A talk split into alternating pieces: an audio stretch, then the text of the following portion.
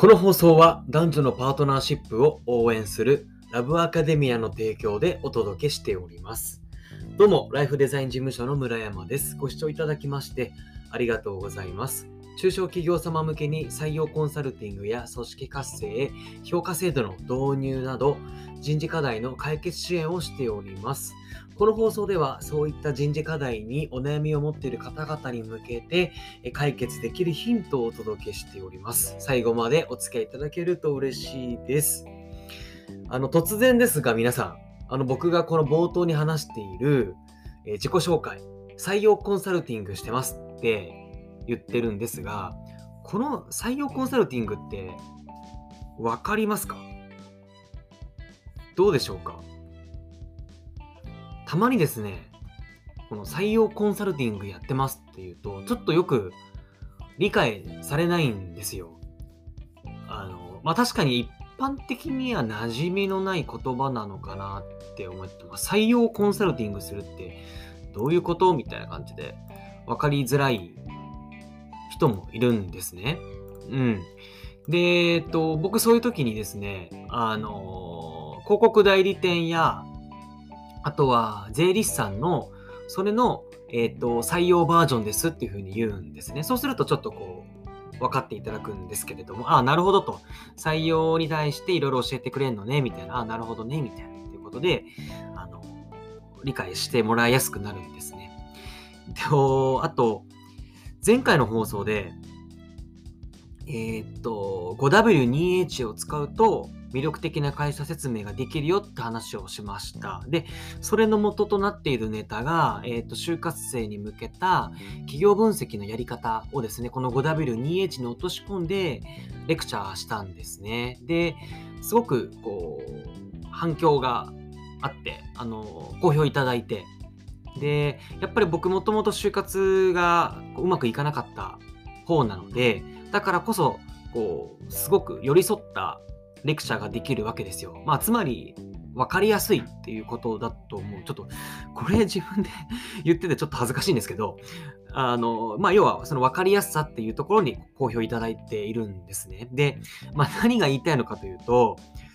あの、これからの時代、この分かりやすさっていうものが、ものすごく求められるんだろうなっていうふうにあの感じているんですよ。まあ、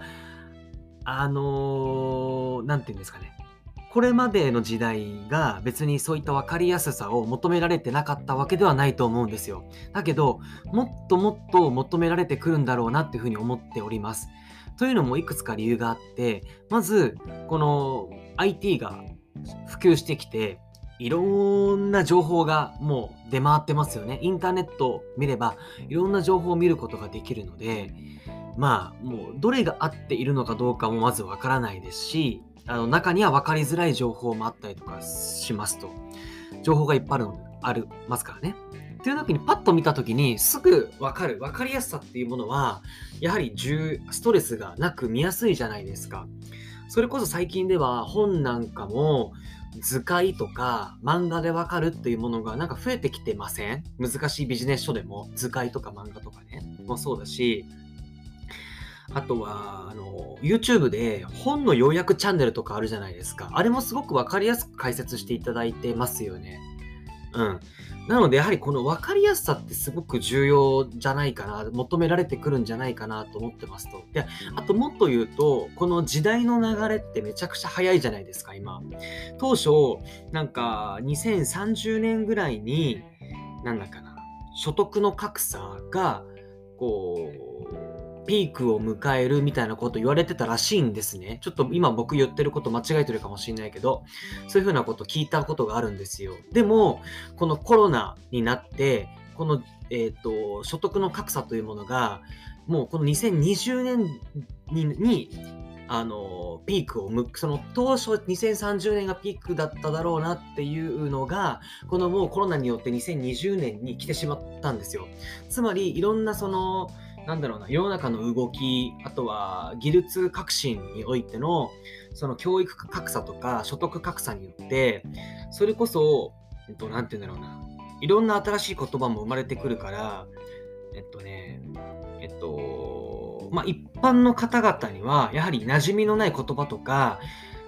えっと、情報っていうのが出回ると思うんですね。てか出回ってくるんですね。ってなった時にやはりこの分かりやすく解説しているものっていうものがものすごく求められてくるんではないかなというふうに思ってますと。で、じゃあこの分かりやすさって何なのかって話で僕最近そこすごく考えてたんですが2つあります。分かりやすさ。1つがあの分類する力だったと思ってます。これ何なのかというと例えば、えっと、お客様うちのお客さんがねっていう話があるとします。そうすると、でお客さんって会社によっては法人を相手にしている会社もあれば、あの一般ユーザー、個人を相手にしているお客様もありますよね。あ、お客え？個人を相手にしている、えっと、会社もありますよね。というふうにお客様を大きく分けると2つあるあの分類することもできます。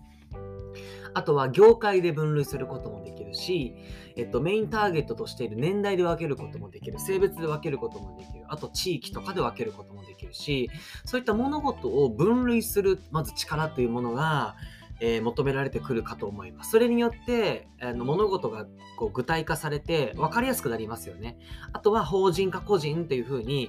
分類すると比較することもできるので、あのそれで比較することによっての分かりやすさもある。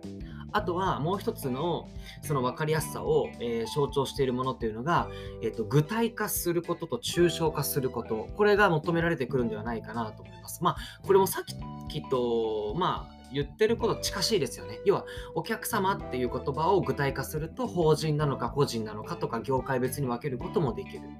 じゃああとはそうだなえー、っとそれこそお客様えー、っとじゃあお客様 A 男性の37歳、お客様は B、男性の、えー、と57歳だとして、これを抽象化すると男性ってなりますよね。なので、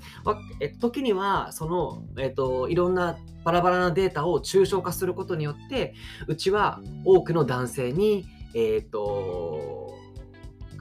えー、ご利用いただいてますというふうに抽象化するからこそ分かりやすく伝えられることもありますよね。で、えっと、一方で、えっと、分類することによっても具体的に伝えることも分かりやすく伝えることもできるしなのでこういった分かりやすさ、えー、1つ目が分類する力。2つ目が具体化とか抽象化する力、これではないかなというふうに僕は思ってます。それによるこの情報がたくさん出回っている社会、そして、えーと、変化の激しい社会において分かりやすく伝えるということが、おそらくこの皆さんのスタンド FM でも発信していると思うんですけれども、何かその発信において、えっ、ー、と、分かりやすいな、もっと聞いてみたいなというふうに思ってもらえるような、そんなえー、社会が、えー、になってくるんではないかと思っております。っていうちょっと熱く語っちゃった。もう8分ぐらい経ってるわ。やべえなーっていうところなんですよ。なので僕もこの分かりやすさっていうところはですね、ちょっとこの、意識しながら今後の配信に努めていきたいなというふうに思っております。あと、お前の配信投げようというふうな、あの、意見もあるかと思いますが、これもちょっと努めていきますので、どうぞ今後とも長くお使いいただけると嬉しいです。では、え今日も素敵な一日をお過ごしください。ではまた。